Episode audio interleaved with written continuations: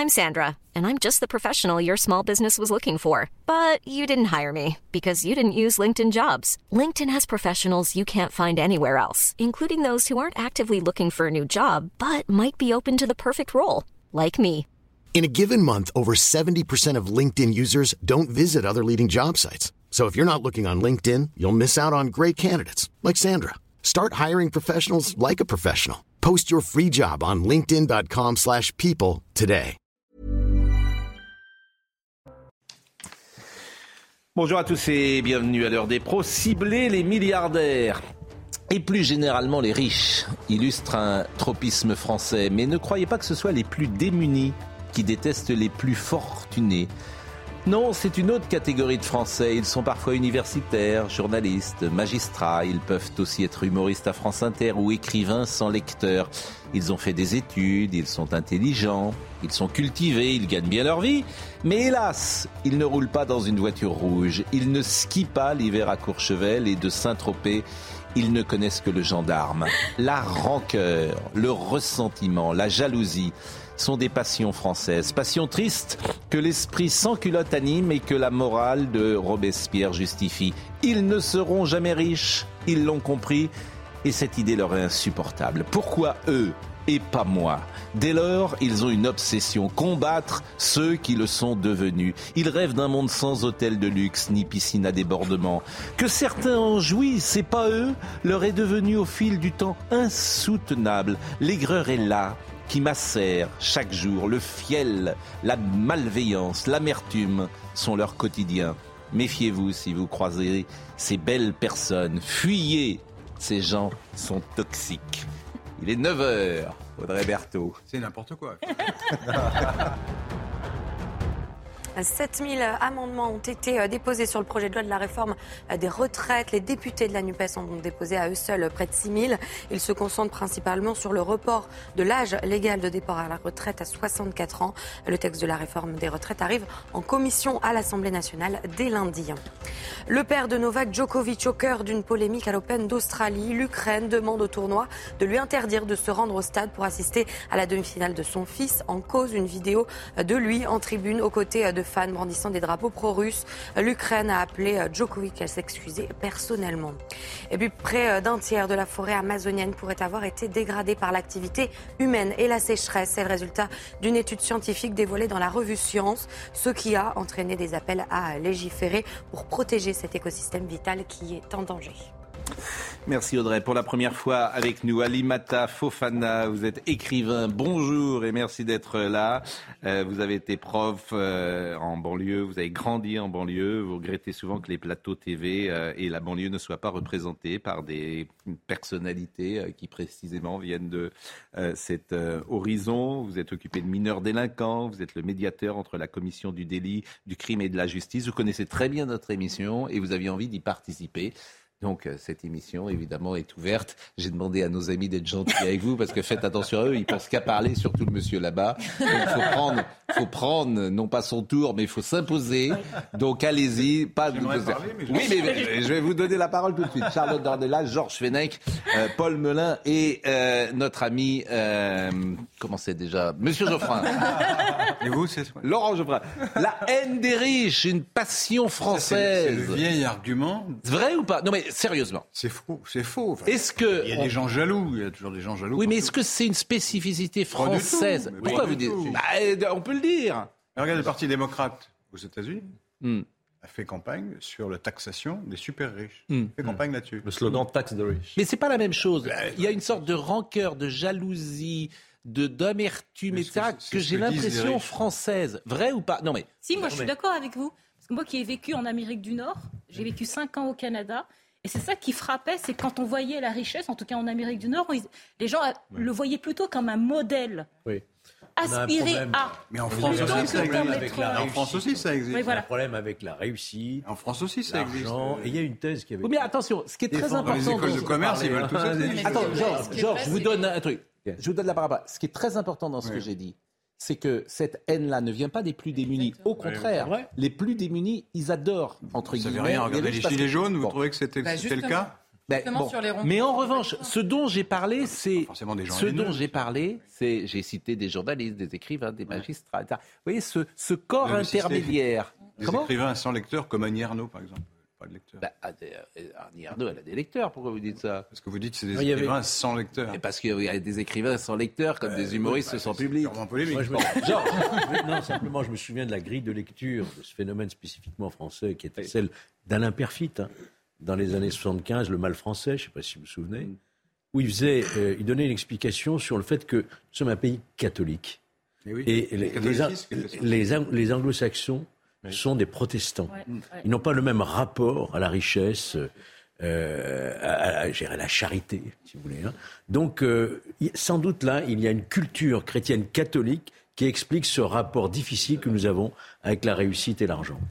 Et j'y crois beaucoup à Et ça. ajoutons aussi qu'aux États-Unis, c'est tout de même le berceau du capitalisme dans le monde et que, en cela, en France, la réussite, l'idée qu'on se fait de la réussite est davantage axée sur d'autres éléments. Euh, on aime les grands écrivains, on aime les philosophes, on aime les pionniers, mais peut-être un peu moins sur l'accumulation de capital. Là où aux États-Unis, toute la classe moyenne, l'American Way of Life, c'était ça, c'était d'avoir une voiture, un gazon, une jolie maison en banlieue et d'avoir un pouvoir d'achat important. C'est un peu moins le cas en France, je pense. Non, ce qui est vrai, c'est que la, la- la cu- la- parce que les socialistes, le mouvement socialiste, il- n'a jamais dit qu'il fallait être haineux euh, à l'égard des riches. C'est plutôt les sans-culottes ou les- ou l'extrême gauche. Mais euh, bon, je dis, il faut les taxer, euh, c'est tout. Ils n'ont pas. Mais vous voyez bien ce que j'entends aujourd'hui. L'existence des riches, ils sont pour les taxer. Non mais Laurent, quand j'entends Monsieur Bompard dire Oui, mais bon, pas, il est d'extrême gauche. quand C'est j'entends pour ça que vous, vous- Non, mais- mélangez les choses. C'est comme Madame Tondelier qui dit qu'il ne faudrait pas de milliardaires. C'est idiot. C'est. Convenez que c'est dans le, le- Ça existe. dans le dans le moment. C'est pour ça qu'il y a une Ça attaque. Par contre, moi, je crois qu'il y a vraiment un problème. Oui. C'est plus difficile à un riche d'aller au paradis qu'à un chameau de passer par le chat d'une aiguille. Ça, c'est dans la, c'est dans la Bible. Hmm. C'est, la culture catholique, c'est l'argent. Mais quand Libé avait titré Casse-toi pauvre riche. Oui, c'est une connerie. Ben oui, vous étiez directeur à Ils l'ont l'époque. dit eux-mêmes, ils se sont excusés le lendemain. Mais vous étiez le directeur à l'époque? Non, j'étais pas là. Non. Bon, casse-toi Moi, je pas pour moi, ça, le- ça montre, c'est c'est un climat. C'est-à-dire que C'est c'est pas tout. casse-toi pauvre riche, c'est casse-toi riche con. Casse-toi riche con. Ah, Non, pour moi, le vrai problème, c'est pas le fait d'avoir un capital, s'être enrichi, d'avoir créé des richesses. C'est la disparité extraordinaire qu'il y a dans les salaires. quoi. C'est ça qui me pose moi, ça aussi. un Bernard Arnault, c'est intéressant. Pas ça. jaloux. euh, Non, Non, je suis pas un Laurent. Non, Bernard Arnault. un patron qui gagne un million oui, d'euros par mois. Mais Bernard, mais Arnault, il a le droit d'exister. Je- Oui, mais est-ce que vous savez ce que je vais Il dire doit ou payer des impôts, c'est Mais Est-ce que vous savez ce que je vais dire? Non. Bernard Arnault, c'est la première fortune du euh, monde. du monde. Bon. Qu'un Français soit la première fortune du monde, ce petit pays de rien du tout, on devrait trouver ça formidable. Je trouve ça très bien, mais c'est à condition Ah. qu'il paye des impôts. Vous pouvez répéter là ce que vous avez dit Je trouve ça très bien à condition qu'il paye des impôts. Mais il paye des impôts, enfin. On paye évidemment, euh, il paye des en impôts. moyenne, euh, en moyenne, les très riches, Enfin, légal- légalement, Oui, oui, plutôt vrai. moins d'impôts que les classes moyennes supérieures. hein. Ça, c'est vrai. C'est vrai ça. Je n'ai pas été voir la feuille d'impôt de. Bernard Arnault, mais Vérifiez, bon. euh, vérifiez, vérifiez. Bon, en tout cas, Si vous ne me croyez c'est pas, un état d'esprit général Hmm. euh, qui infuse la France, et notamment ses classes intellectuelles.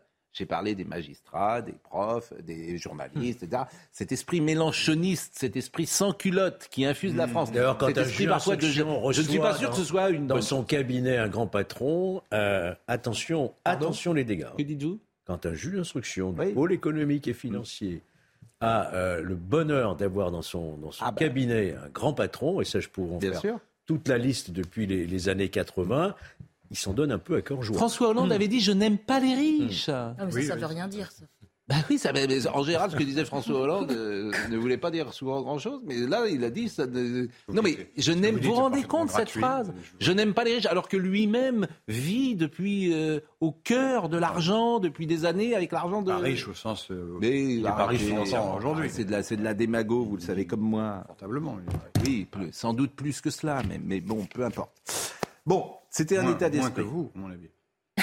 Oh, oh, oh, si on pouvait, alors les attaques personnelles, si on pouvait éviter. Ah bah, L'attaque contre Hollande, c'est une attaque personnelle. Oui, mais il n'est pas là. Mais c'est encore pire s'il n'est pas Mais là. je le taquine, Jean- François Hollande, il est euh, vraiment, il devrait venir un jour sur ce plateau. Je suis sûr qu'on s'entendrait très très bien, bien évidemment. Mais il veut pas. Vous êtes son ami, vous m'aviez dit que vous le feriez venir, il veut pas. Bah, Et la dernière fois qu'il est venu à CNews, il a, il s'est autorisé à dire à Jean-Pierre Elkabbach qu'il était là pour Jean-Pierre Elkabbach, mais non, vraiment, CNews, euh, franchement, c'est pas bien. Oh, il n'est pas d'accord avec vous, c'est il a le droit. Oui, il a le droit. Mais il est pas de- Visiblement, c'est les Français qui n'étaient pas d'accord avec euh, François Hollande. Bon, euh, mais non, mais si j'ai bien compris, si j'ai bien Mais suivi. vos amis n'ont jamais gagné une élection. Alors vous êtes... Mais, mais, mais- Ah, vos amis. mes amis Quels amis question. Bah, vos Quels amis euh, amis dont vous faites le, Qui le panégyrique euh, en permanence. Mes amis, mais j'ai pas- d'abord j'ai pas d'amis, vous devriez savoir ça, c'est une règle de, de base. Et ensuite j'ai pas d'amis. politiques. Mais je n'en ai pas, vous le savez bien d'ailleurs. Bon, Anne Hidalgo ferme sa mairie. Et ça, je voulais vraiment commencer par ça, parce que euh, elle ferme sa mairie le 31 janvier.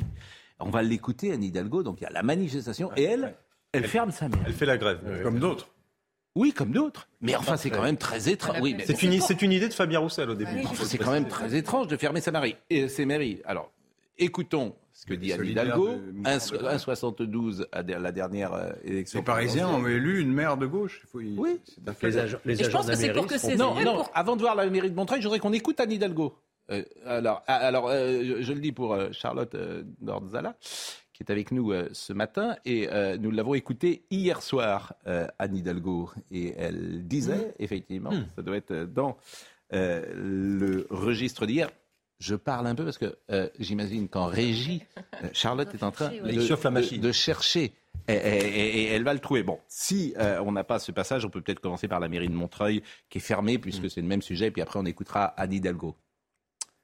Alors, Anne Hidalgo, c'est bon, me dit Charlotte. Allons. Fabien Roussel, le communiste, il appelle les maires à fermer symboliquement leur mairie le 31 janvier, prochain jour de, de mobilisation à l'appel des syndicats. Est-ce que vous allez le faire, vous? Moi, je, je réponds à son appel. Il dit euh, des mairies solidaires. Bien sûr, il y a des services publics qui doivent continuer. Je pense à l'état civil.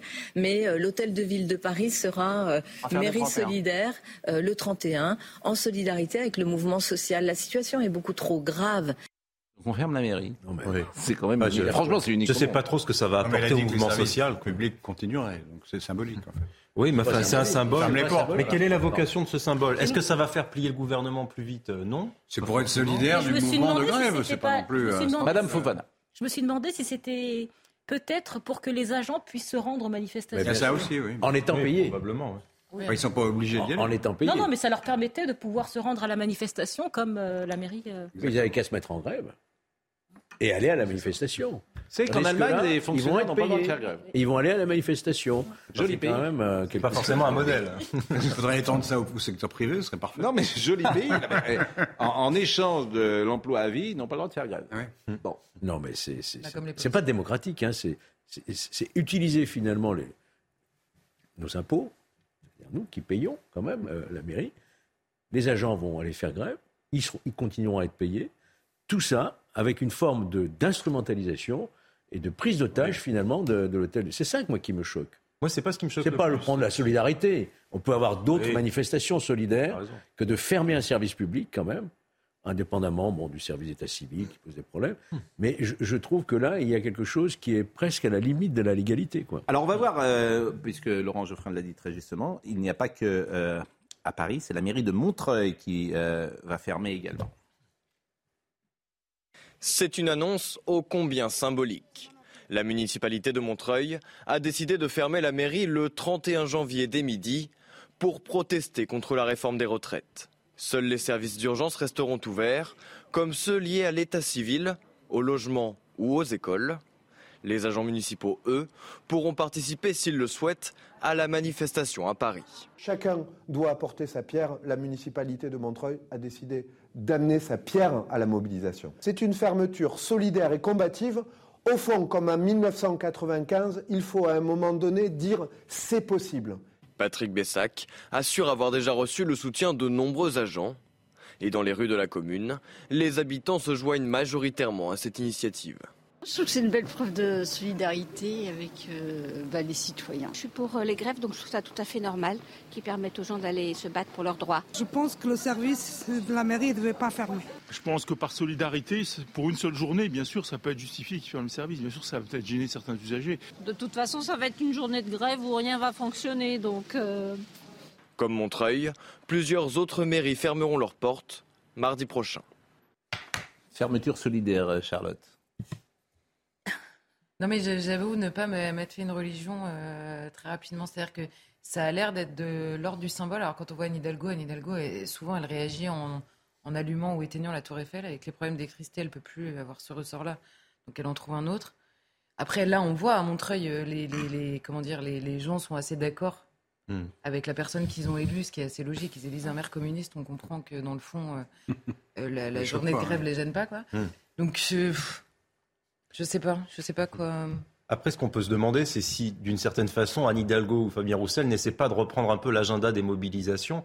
On a beaucoup parlé, y compris ici, du fait que la mobilisation sociale échappait de plus en plus aux syndicats, aux partis politiques de gauche, etc., notamment avec les Gilets jaunes, ce qui est vrai, je pense.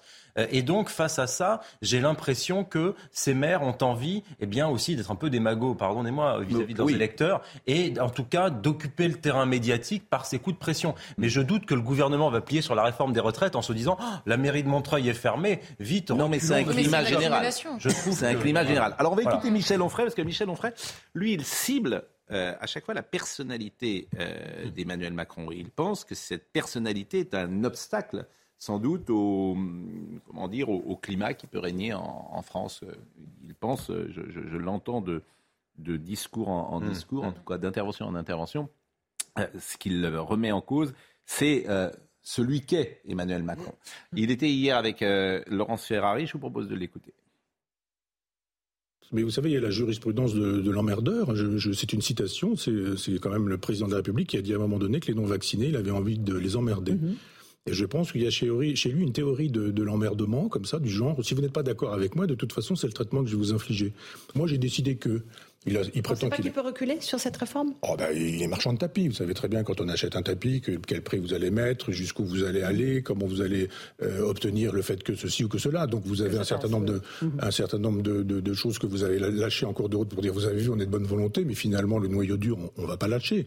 Et, je pense qu'on va vers un bras de fer, d'autant plus qu'il sait très bien qu'il ne pourra pas se présenter aux prochaines élections et qu'il n'a vraiment rien à perdre et que la violence, ça ne le gêne pas du tout. Bon, ça c'est une question importante. Est-ce que vous pensez que le mouvement qui se met en place, au fond, c'est plus encore un mouvement anti-Macron qu'un mouvement anti-retraite? Mon impression est que c'est quand même le report de deux ans qui, qui mobilise beaucoup de gens. Alors que les gens n'aiment pas Macron par ailleurs, ça se cumule, oui, c'est vrai. Mais c'est, un autre gouvernement l'aurait proposé, il y aurait aussi un mouvement, euh, soyez-en sûrs. Oui. je pense que Macron, il génère beaucoup de, colère et même parfois de haine chez beaucoup de gens, mais là, en l'occurrence, à mon avis, c'est assez focalisé sur les retraites. Il n'y a pas des gens dans la rue, en tout cas dans l'état actuel du mouvement, il n'y a pas de gens dans la rue qui se fichent du mmh. projet des retraites, mais qui détestent Emmanuel Macron. Je pense que c'est pas vrai. Euh. Mmh. Sa cote de popularité hein. est, encore euh, à des mmh. niveaux qui ne sont pas négligeables. Hein. non, pas du tout. bon, euh, les retraites, voyons ce qui va se passer avec Alexis Vallée. La nuit a beau être tombée, les manifestants contre la réforme des retraites sont toujours là, en attendant la grosse mobilisation de mardi prochain. On se bat aussi de manière un peu, on va dire, autour de ça aussi pour une société plus juste, plus juste pour les vieux qui partiront à la retraite et plus juste pour les jeunes. Même moi jeune en fait j'ai pas envie de travailler jusqu'à 64 ans. Moi typiquement j'ai travaillé dans la restauration là pendant un moment et je sais très bien que les gens qui sont dans la, dans la restauration ils pourront pas tenir jusqu'à 64 ans, 65 ans, etc. Répondant à l'appel de l'intersyndicale d'Île-de-France, cette mobilisation pacifique a une particularité, la lueur des flambeaux. Une nouvelle manière de manifester, visible dans toute la France, comme à Grenoble ou à Rouen. Si on veut, se faire voir dans le quartier, bah, de nuit, le flambeau, c'est l'idéal. Ça peut être un moment où, il y a, les gens qui ne peuvent pas accéder à ces manifestations-là habituellement, ils peuvent. Là.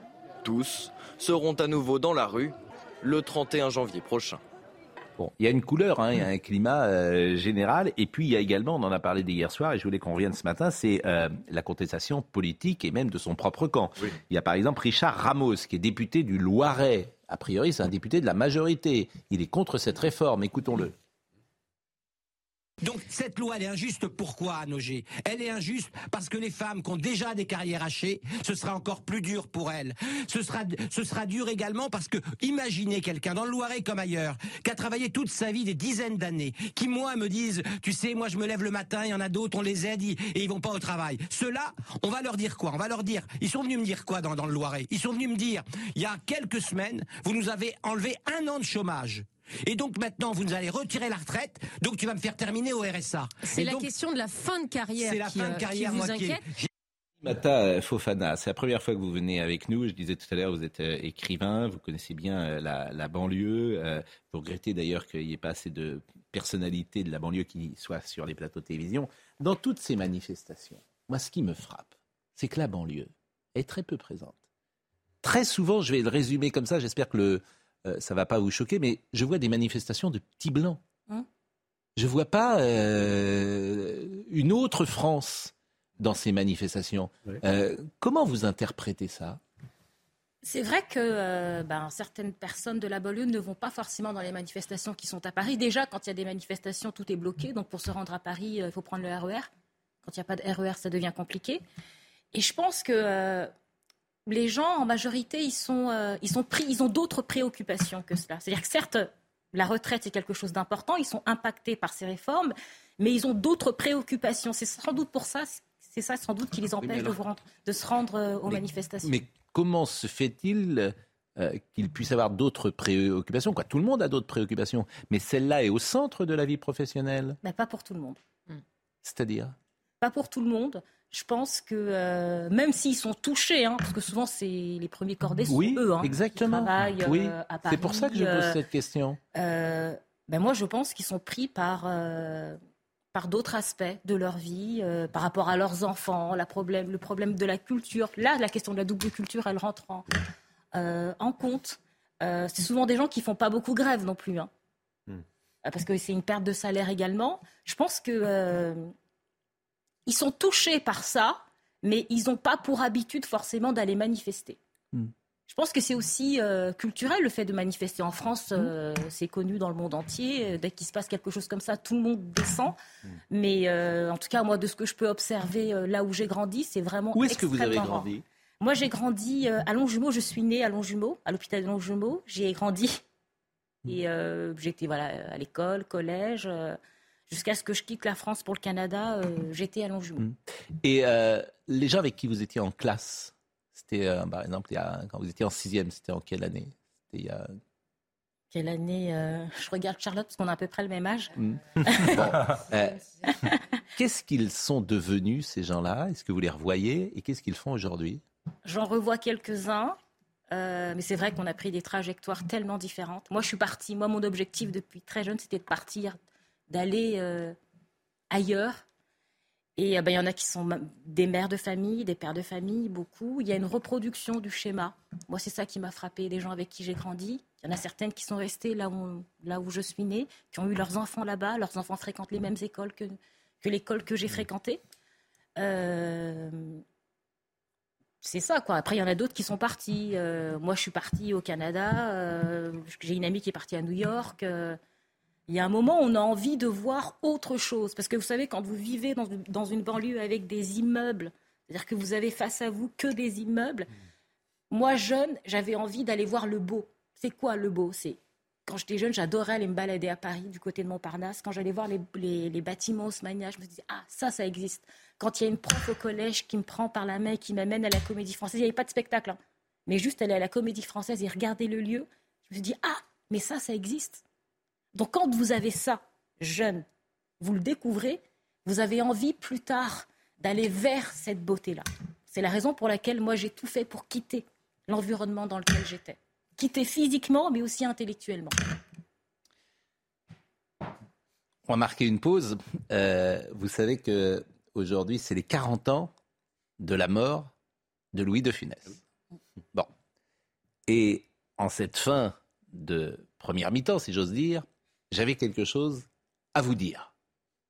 Mais je me suis dit que Louis de Funès le dirait beaucoup mieux que moi. Louis de Funès. Merci, messieurs, c'était très bien. C'était très bien. Bon, vous, vous, vous, c'était bien là-bas. Vous, c'était bien. euh, ça, c'est comme c'est comme ça. Dites-moi, vous, on ne vous a pas entendu. On ne vous entend jamais. hein. Vous n'arrêtez pas de bavarder. Faites attention, faites très attention. hein. Écoutez, j'ai une conception personnelle de l'ouvrage. Ce n'est pas assez triomphal, ce n'est pas assez orgueilleux. De l'orgueil, bon sang. Bon sang. Enfin, c'est de la bouillie, tout ça. C'était pas mauvais, c'était très mauvais. Alors, reprenons. On disait, Kapellmeister. Et c'est ce que nous subissons tous les jours. hein.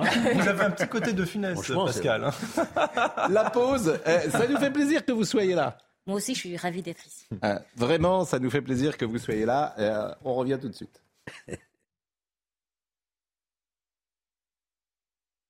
Audrey Berthaud est avec nous et nous rappelle les titres. Huit mois après euh, la présidentielle, les comptes de campagne des 12 candidats ont été euh, approuvés. Une seule réserve concernant les comptes de Marine Le Pen. La candidate euh, du RN conteste l'invalidation de plus de 300 000 euros de ses frais de campagne. Elle a saisi le Conseil constitutionnel.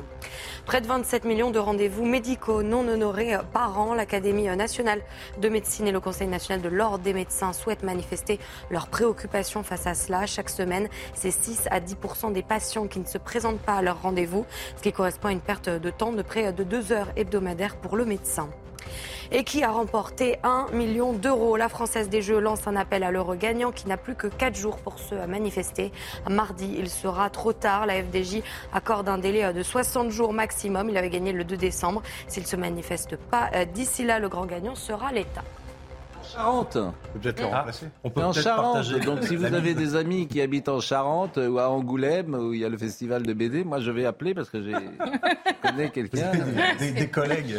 Bon, Alimata euh, Fofana est pour la première fois avec nous euh, ce matin. Euh, c'est intéressant, vous parliez du beau tout à l'heure. Le beau.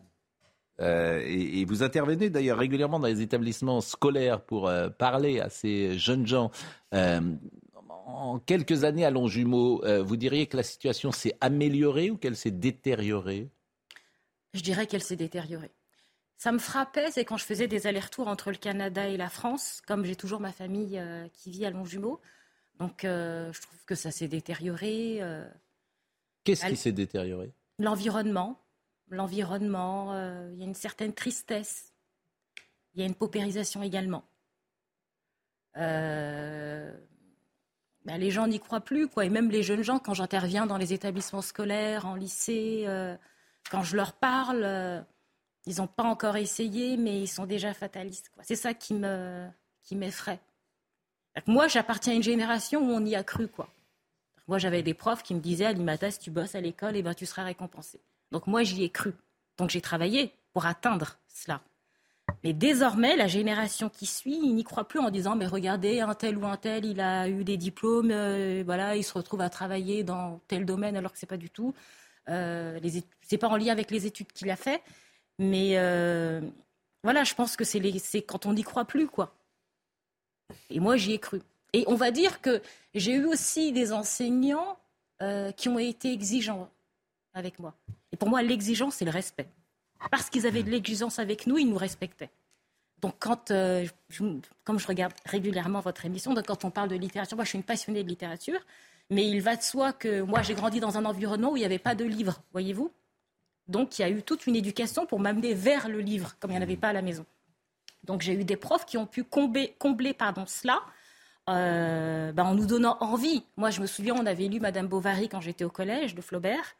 Euh, alors la prof, elle est, c'est une prof excellente, euh, Jocelyne Gir, excellente. C'est elle qui m'a amenée à la Comédie Française également. Donc elle a cru aussi en nous. Je pense que ça joue également, c'est réciproque. Et en découvrant Madame Bovary, j'ai trouvé ça tellement exceptionnel. Maintenant, je le lis. Quand je vais pas très bien, je relis Madame Bovary. Ça me remet du baume au corps. au Je pas jusque-là, mais c'est pas le livre que je lirai quand je vais mal, Madame Bovary. bon. L'ironie, l'ironie, l'analyse Oui, de la nature bien. humaine. Ah, l'ironie. Non, mais moi, je trouve ce que c'est dire. extrêmement nourrissant. Parce que j'ai, je ne veux pas dire que j'ai les larmes aux yeux en vous écoutant, mais la faillite de l'école.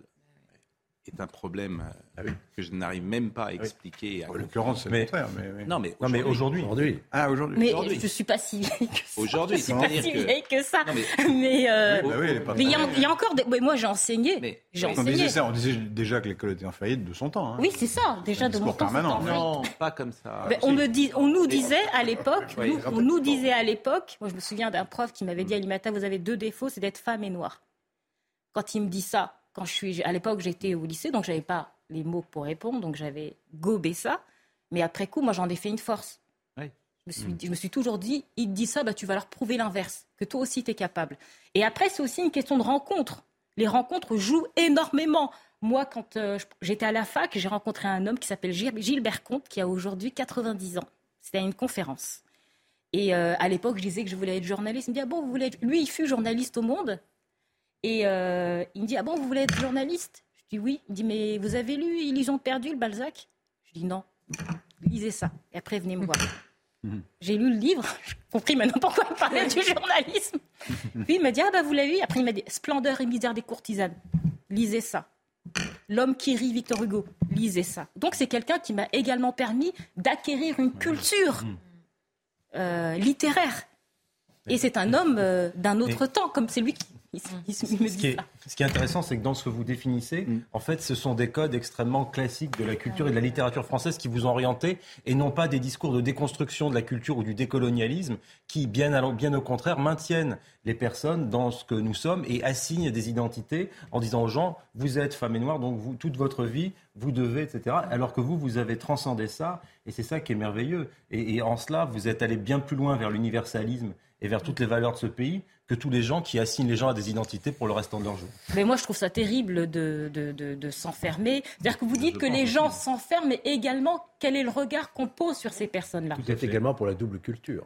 Ben, Alors on en parlera tout à l'heure de la Pardon. double culture parce que ce sera euh, évidemment intéressant. On fait évidemment des, comme c'est la première fois qu'Alimata euh, vient nous voir, on fait des allers-retours entre l'actualité et puis la vôtre, bien sûr. Mais euh, sur la contestation politique, revenons à la retraite et à vos amis euh, des Républicains. Euh, Pas leur porte-parole. Hein. non, mais bon, vous avez une sensibilité. Que vont-ils je les aime, faire bien sûr. Que vont-ils faire? Parce qu'évidemment, ils vont sur le terrain. Et puis sur le terrain, euh, leurs euh, électeurs leur disent qu'ils sont pas raccord avec la position euh, des républicains, qui me paraît suicidaire, pour tout vous dire. Déjà, et... mais ils ont la capacité de se suicider euh, régulièrement, les républicains.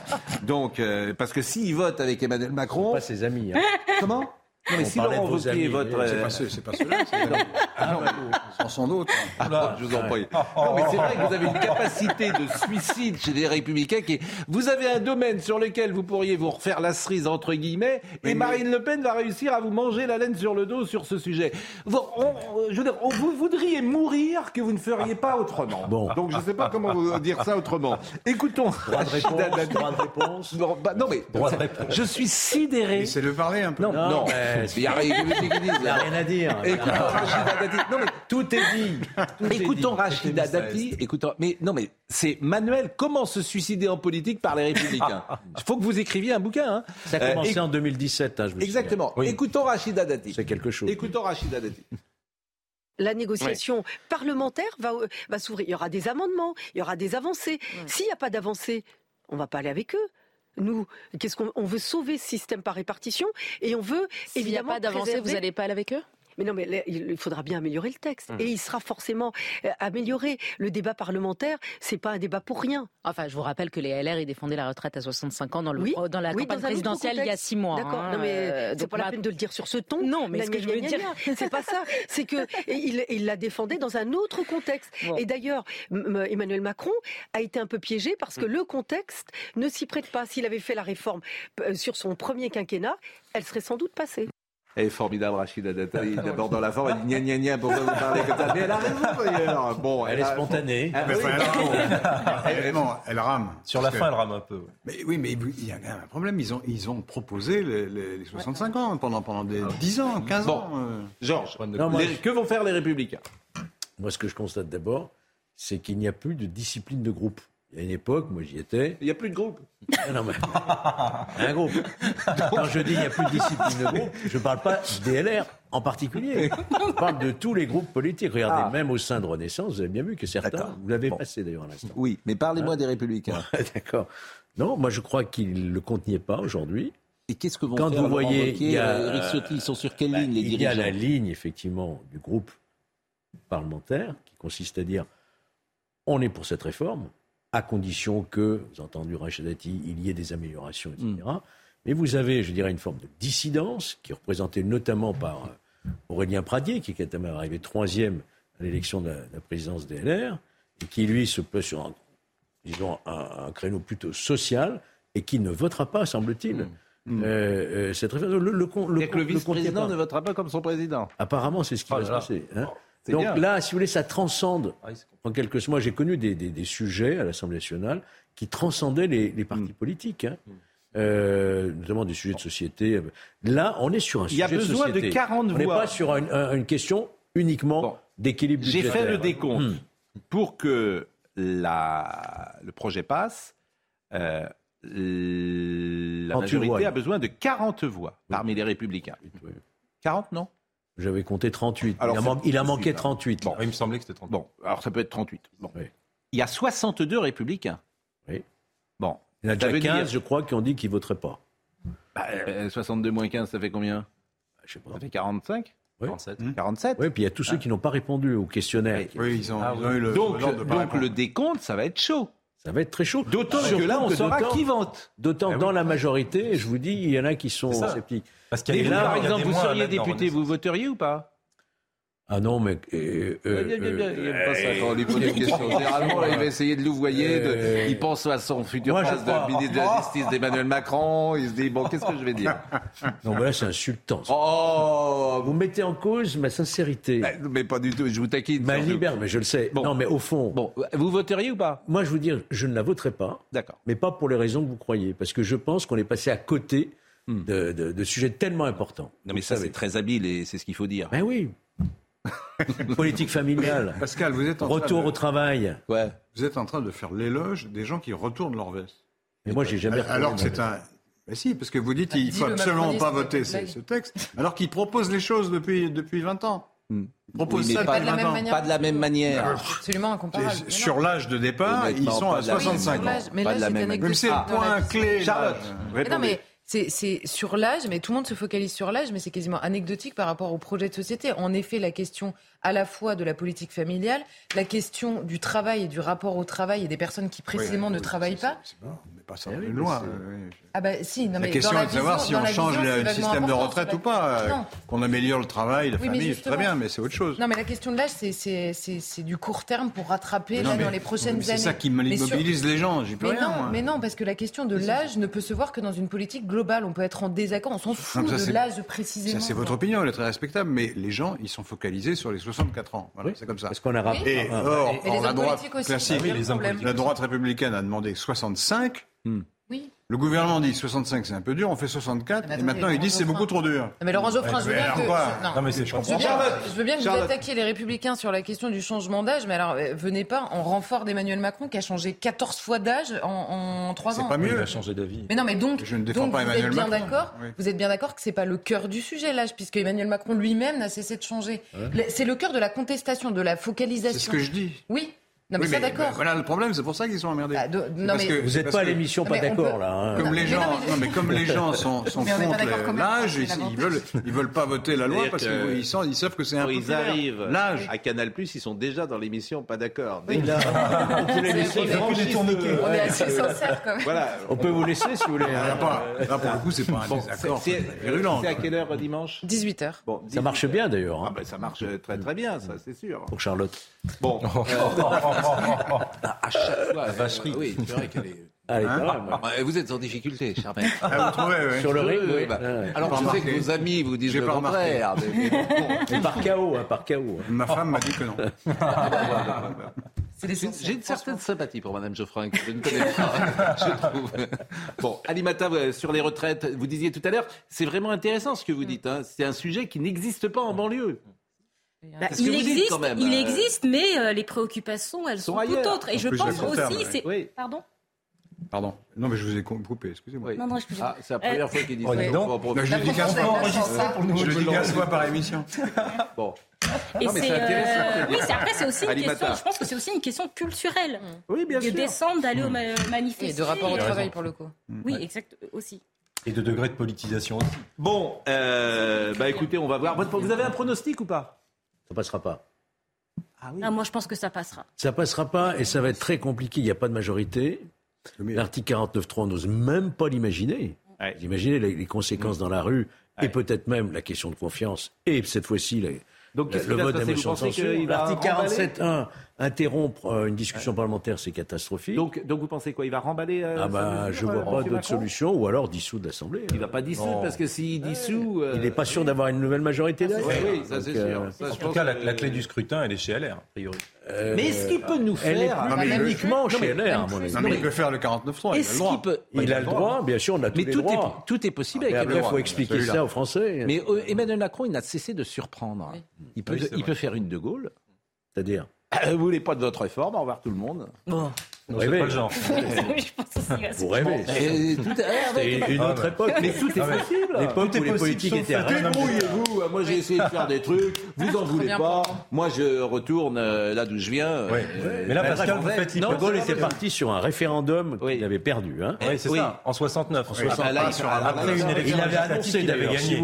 pas, quand il avait perdu l'Assemblée, il avait perd perdu l'Assemblée, il avait dissous. Oui, il avait dissous. Et Oui, c'est ça. dissous, c'est pas cher. L'Ukraine. L'Ukraine. Le niveau euh, monte. Comment Le niveau monte. Oui, bah, oh, Oh. écoutez, on, on essaye de s'adapter à vous. Euh, L'Ukraine. L'Ukraine. Bon, on en a beaucoup parlé hier. Euh, quoi de nouveau depuis hier? Le porte-parole du Kremlin qui a pris la parole pour euh, cette livraison de chars. Hier, on était quand même très alarmiste sur le thème. euh, Est-ce que une guerre mondiale, une troisième Est-ce qu'on est Il y a ce livre que vous connaissez sans doute, Les Somnambules. Oui, bien sûr. Personne ne croit jamais au pire. Quand vous lisez Les Somnambules, euh, c'est des gens qui Oui, vont mais la, la situation n'est pas du tout la même. Peu importe. elle n'est jamais la même. Mais Henri Guénaud, d'ailleurs, avait fait différent. un très bon papier Oui, Henri Guénaud, en disant. Nous Marchons sommes les des somnambules. Nous marchons tous très joyeusement vers la Troisième Guerre Oui, il mondiale. se trompe, mais- Ah oui, Non, mais depuis le début, tout le monde s'est trompé. C'est tout le monde Ah oui. se passe que. Laurent. Mais Il y a eu beaucoup de gens qui se sont C'est à la trompés fin de la guerre. Moi, je ne sais pas, mais lui, oui. Non, mais Et vous le savez bien que c'est à la voilà, Mais- c'est à la fin qu'on sait qui s'est trompé ou pas. Bah, on verra. Ah oui, on verra. Bah, à la veille du jeudi où Poutine rentre en Ukraine, tous les géopolitologues, tous les spécialistes d'Europe nous disaient, euh, que jamais il n'y aurait une attaque, quand bien même il y avait 100 000 et quelques soldats qui étaient massés aux frontières ukrainiennes. Par conséquent, ça pousse effectivement collectivement, et je le prends aussi pour moi, à une certaine humilité Bah, par rapport sûr. aux décisions que peut prendre Vladimir la Poutine moins. résistance ukrainienne. Écoutons euh, le, le porte-parole du Kremlin qui s'est donc euh, exprimé hier et qui explique quand même que le Kremlin va peut-être réagir à cette livraison de chars. из европейских столиц, из Вашингтона постоянно звучат заявления.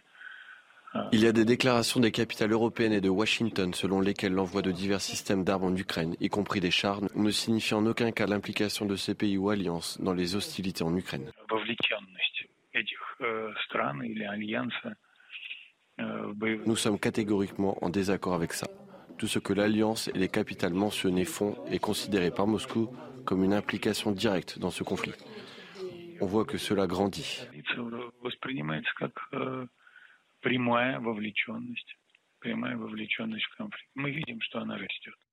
Comme on a beaucoup parlé hier, euh, il n'y a rien de nouveau ce matin, sauf précisément cette déclaration, déclaration d'hier. Qui déclaration, qui est assez modérée, je trouve.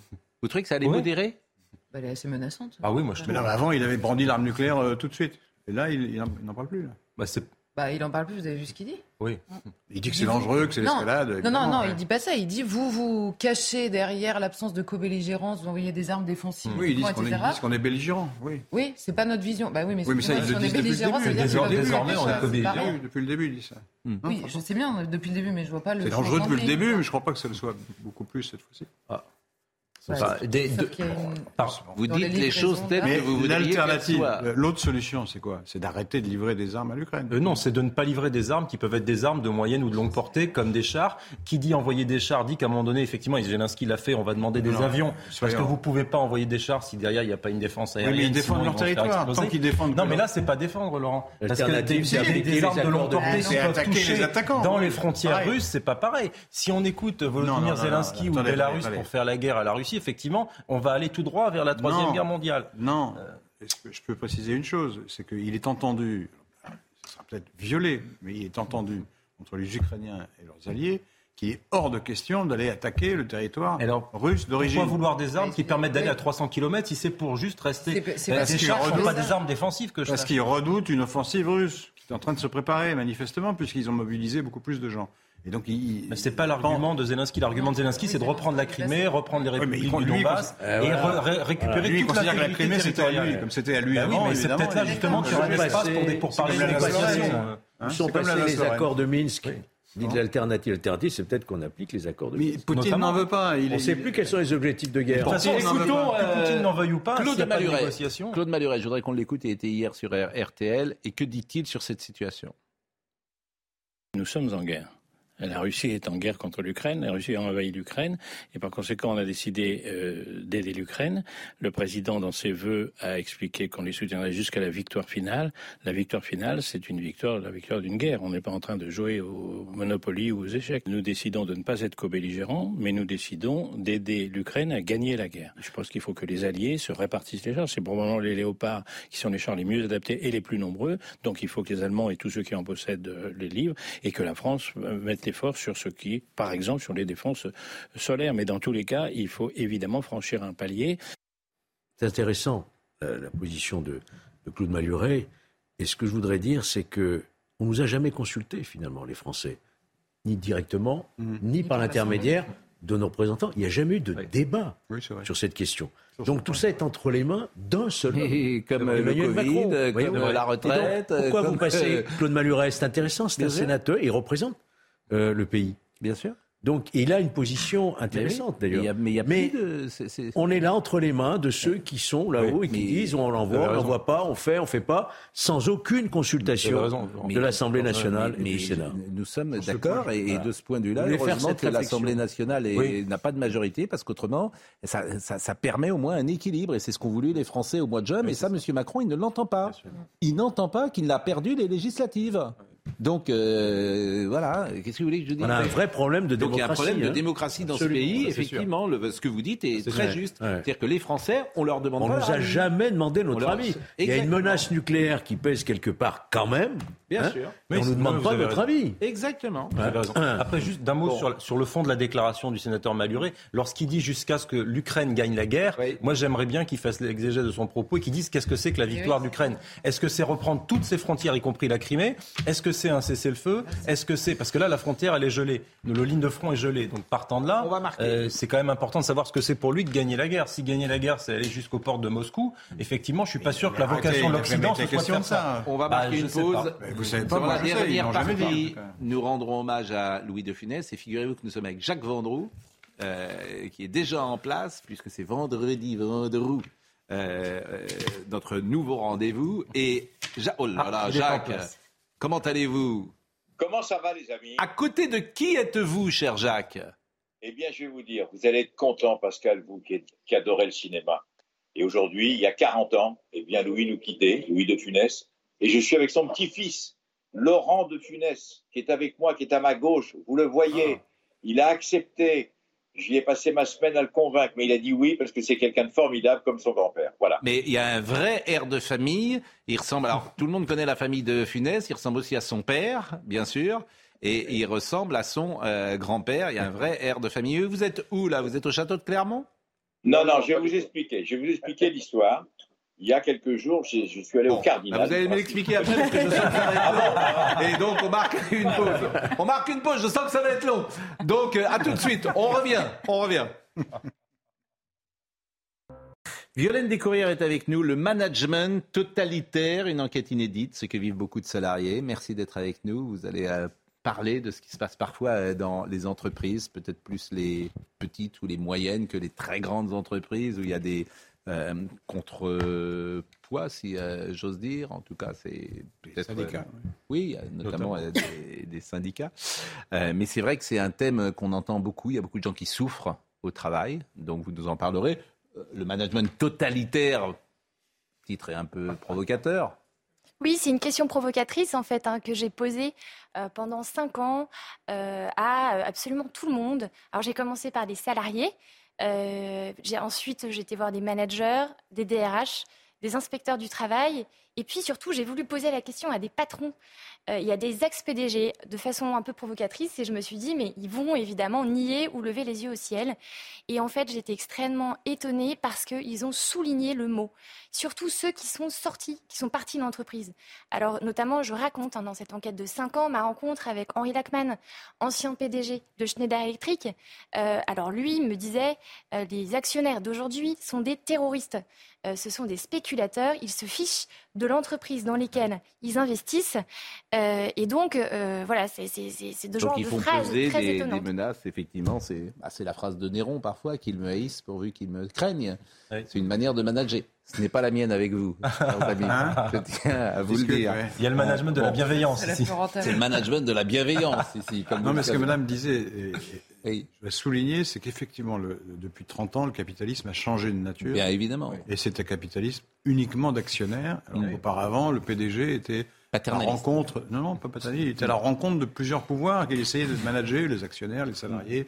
Il n'y avait pas d'actionnaire, c'était un capitalisme familial, mais vous, vous, dites- vous, vous non, ils avaient le- moins ce que de, vous appeliez ils le avaient moins de pouvoir. C'est pas, il y avait, Bon, c'est la- oui, il est 10 heures. Exactement. il y a toujours eu des actionnaires, mais la financiarisation ont le pouvoir total. Là, vous me mettez mon Exactement, émission par terre. là. exactement ce que je raconte. C'est le PDG. euh, Madame est en train de parler, euh, vous- c'est- vraiment cette Mm. évolution qu'ils ont vu. En fait, ils ont vu les taux euh, financiers se resserrer.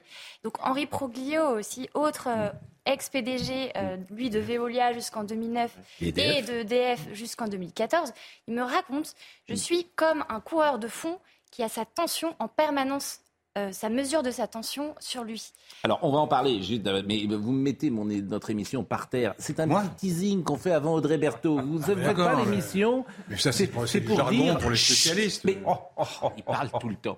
Bon, vous comprenez pas ça qu'Audrey Berthaud nous attend? Hein, vous, vous, vous, Alors laissez-la parler. Ah, voilà. Audrey Berthaud. Bernard Laporte a finalement démissionné de son poste de président de la Fédération française de rugby. Il avait été contraint de se mettre en retrait après sa condamnation. Patrick Buisson l'avait remplacé, une nomination rejetée lors d'un vote hier des clubs de rugby. Après ce désaveu, Bernard Laporte a donc présenté sa démission. Le corps de l'animal percuté par une voiture près de la forêt de Fontainebleau le 11 janvier a été autopsié. Verdict euh, est sans appel. Il s'agit euh, d'un loup, un loup donc aux portes de la capitale. L'animal mesurait 1m18 et de longueur et 80 cm de haut. Et cinq policiers inculpés pour euh, meurtre à la suite du euh, décès début janvier d'un Afro-Américain. Ces agents de la police sont visés par plusieurs chefs d'inculpation, meurtre, coups et blessures ou encore enlèvement. Le président américain Joe Biden a appelé hier au calme. La contestation euh, monte autour de cette arrestation mortelle. Jacques Vendroux est donc avec nous ce matin parce qu'on va parler de Louis de Funès et on reviendra évidemment avec Violaine Descourrières euh, pour son livre Le Management Totalitaire. Je vous ai coupé tout à l'heure, euh, cher Jacques, parce que vous alliez nous expliquer euh, avec qui vous êtes, pourquoi vous êtes et comment vous êtes là. Eh bien, mon cher Pascal, je suis donc, vous le savez, avec Laurent de Funès, qui est l'un des petits-fils de Louis de Funès. Et figurez-vous qu'il y a 40 ans, jour pour jour, eh bien, Louis de Funès nous a quittés. Et comme vous me demandez de temps en temps de faire des, choses qui sortent un petit peu de l'ordinaire, j'ai trouvé que c'était le meilleur moyen de rendre hommage à Louis de Funès, qui est parti il y a 40 ans. Il est, actuel- il est, enterré, au Cellier, qui est dans son château à côté de Nantes, que vous connaissez bien. Et on est, alors c'est ça où c'est très marrant, par hasard, j'ai appris, je suis au Cardinal, qui est une brasserie de la porte de Saint-Cloud, et il y a 50 ans, ce Cardinal s'appelait le Café des Sports, et quand Louis de Funès partait dans son château, il s'arrêtait ici boire un petit café pour discuter avec euh, les scénaristes, pour discuter avec les acteurs, etc.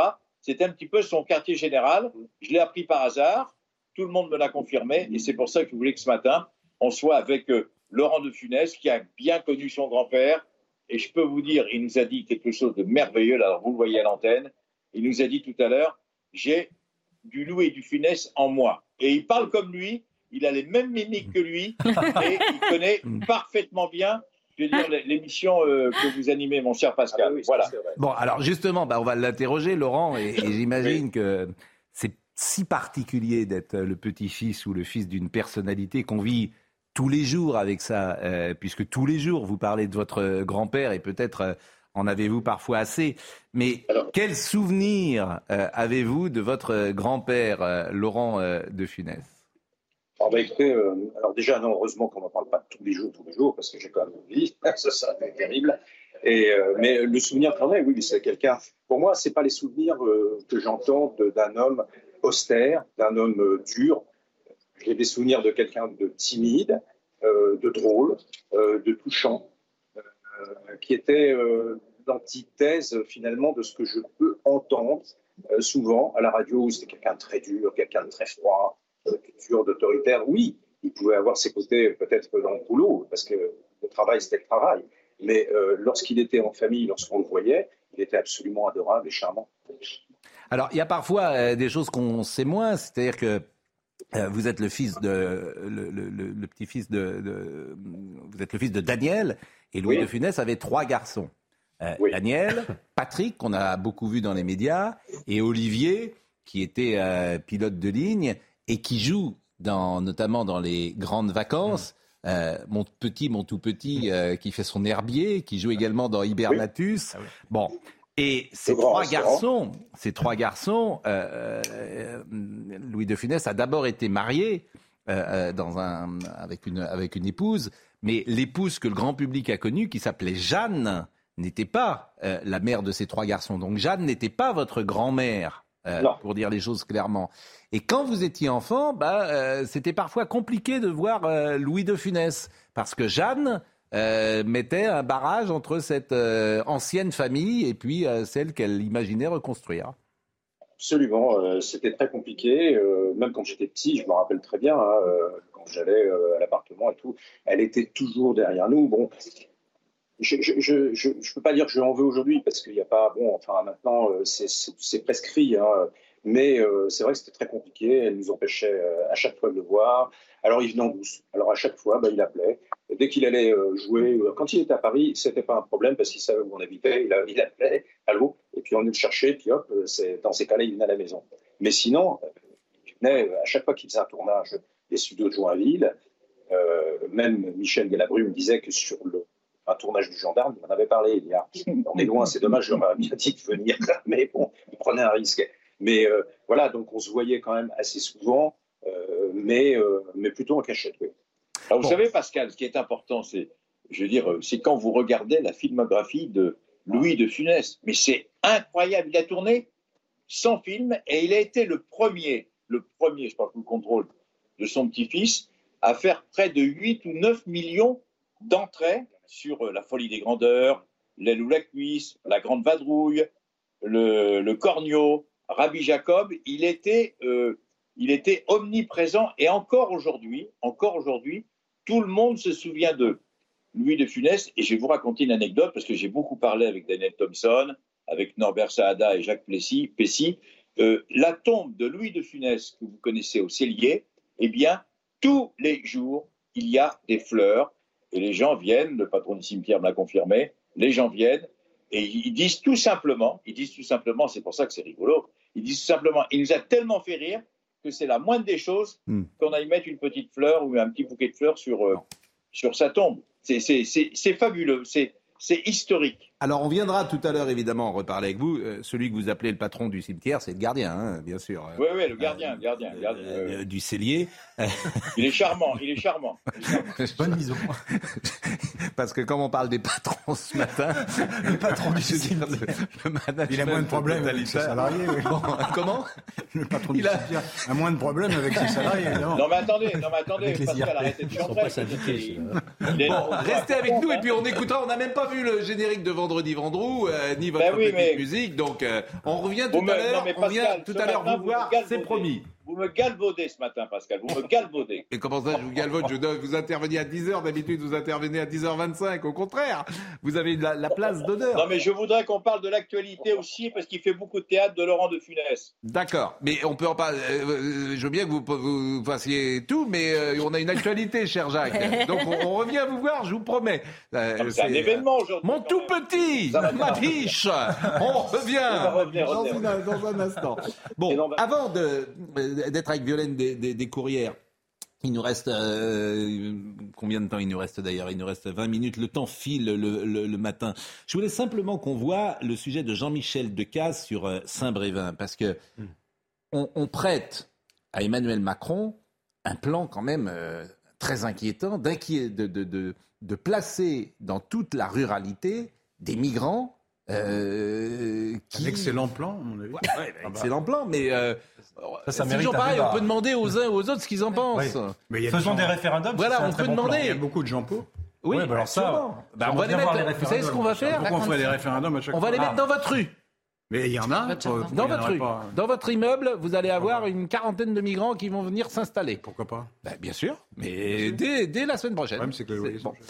Euh, donc, je vous propose de voir le sujet de Jean-Michel Decaze à, à, Decaze à, à Saint-Brévin. Le CADA de Saint-Brévin devrait ouvrir à la fin de l'année.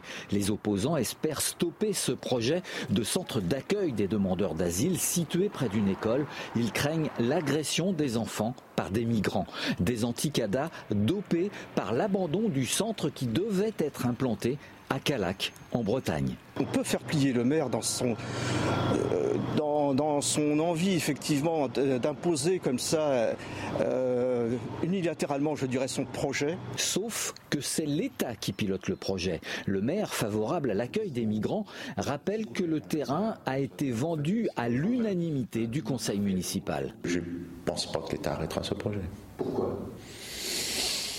Bah, je crois que c'est un projet qui est au niveau national, hein, donc euh, voilà, où il faut multiplier en fait les centres d'accueil pour les demandeurs d'asile. Ils disent qu'ils ont gagné à Calac et qu'ils vont augmenter la pression sur, sur la commune de Saint-Brévin. Il y a une, euh, une espèce de mainmise qui a été faite par euh, les partis d'extrême droite. Un certain nombre de parents d'élèves ont reçu des, des mails à leur adresse personnelle disant que si par exemple leurs enfants allaient se faire violer par des migrants, euh, c'est eux qui seraient responsables. La commune accueille des migrants depuis 2016 sans qu'aucun incident n'ait été signalé.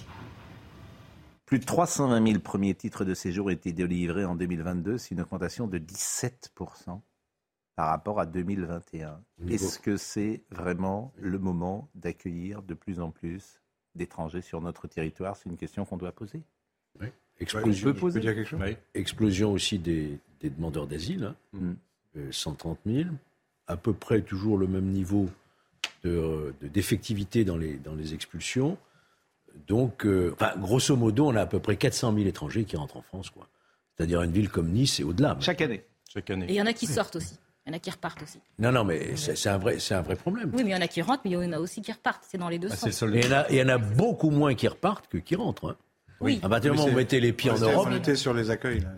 Mais, mais aussi par rapport aux accueils, puisque d'un côté, euh, je- euh, là, c'est en Bretagne, je crois que ça se passe. Oui, c'est à Saint-Brévin, c'est en Loire-Atlantique. D'accord. C'était à Calac avant. Mais euh, ces migrants, s'ils vont pas dans, dans ce type de centre, où est-ce qu'ils vont? Est-ce qu'on préfère qu'ils soient dans les rues, euh, à Paris ou ailleurs en France? Il faut bien les loger quelque part, non? Je pose la question. Je pose la question. Est-ce qu'il faut bien les loger quelque part? On ne peut pas les laisser errer euh, un peu partout, parce que souvent, quand ils sont dans ces centres, généralement, ils apprennent le français, ils apprennent la langue. Euh, parfois, ils apprennent même euh, un métier. Donc, euh, c'est aussi une manière pour eux euh, bah, d'intégrer la société française. La question, c'est est-ce que c'est. L'alternative, quelle est l'alternative, Bah, Charlotte. Ah, Charlotte. Non, mais en fait, la question qui se pose, c'est notamment dans, dans la crainte que ça génère. Il faut la comprendre, cette crainte qui est, qui est- qui est générée. C'est-à-dire que vous avez depuis des années un abandon total de, du politique sur la, la maîtrise des euh, flux migratoires et donc des, des réseaux, on va dire, criminels qui organisent eux-mêmes l'immigration, qui sont de plus en plus violents. C'est-à-dire que c'est pas une question de le migrant par principe n'est pas euh, euh, délinquant. Simplement les réseaux qui vont les chercher dans les pays d'origine, Hmm. qui organisent, qui vendent les faux papiers, qui tiennent ces gars-là parce qu'en fait, ils leur doivent de l'argent. C'est ça la plupart du temps. Ils leur doivent de l'argent. Donc, ils continuent à alimenter des réseaux criminels parce qu'on leur dit pour rembourser ton passage, pour rembourser tes faux papiers, pour rembourser le passage de la frontière, tu dois faire ci, ça, ça. Et donc, ils, ils- ils multiplient ça. Donc, c'est de plus en plus vrai et de plus en plus violent. Donc, il y a une crainte qui est liée à ça beaucoup Mais plus qu'à la question pardon, de l'accueil pardon de vous contredire peut-être un petit peu, mais euh, vous dites le, le migrant n'est pas par nature euh, délinquant, et vous avez raison. Mais n'oubliez pas aussi qu'il y a une surreprésentativité dans la criminalité qui est d'origine étrangère. vous ne pouvez mais pas je le nier. pense- ça. je pense Je voudrais quand même dire un mot. Ouais. Très vite, Ouais. très vite, mais très vite. Très vite. Le- il y a eu une expérience qui a été faite. Hmm. Là, on parle de projet. Une expérience. Quand on a démantelé ce qu'on a appelé la jungle de Calais, on a réparti dans toute la France que- quelque chose comme 5000 ou 6000 personnes. Ils sont tous remontés à Calais. Non, ils ne sont pas tous Beaucoup sont pas- Non, beaucoup c'est sont vrai. partis. Il y a dix fois moins de gens à Calais qu'il y en avait euh, au moment où on a démantelé. Donc c'est pas vrai. Mm. Le, euh, Il n'y a pratiquement pas eu d'incident.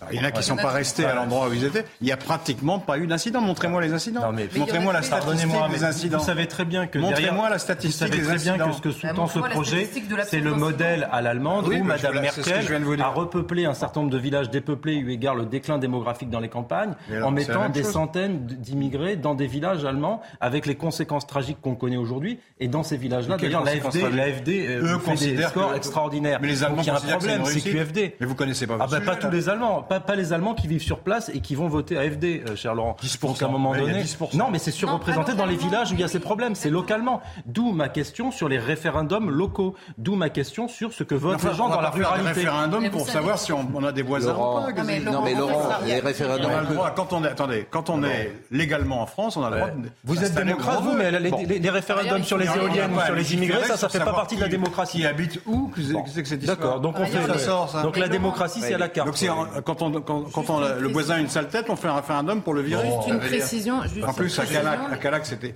Les gens ne connaissaient même pas les familles qui allaient venir. Laurent, je voudrais. À Calac, il y a eu une on a beaucoup de chiffres choses. Une opposition montée par. Zemmour. Je voudrais qu'on. Je voudrais qu'on ne- Bien sûr, vous connaissez pas le sujet. C'est un sujet sur lequel on reviendra plus longuement. Violaine Descourrières est avec nous. Il nous reste 20 minutes et on doit parler également de Louis de Funès.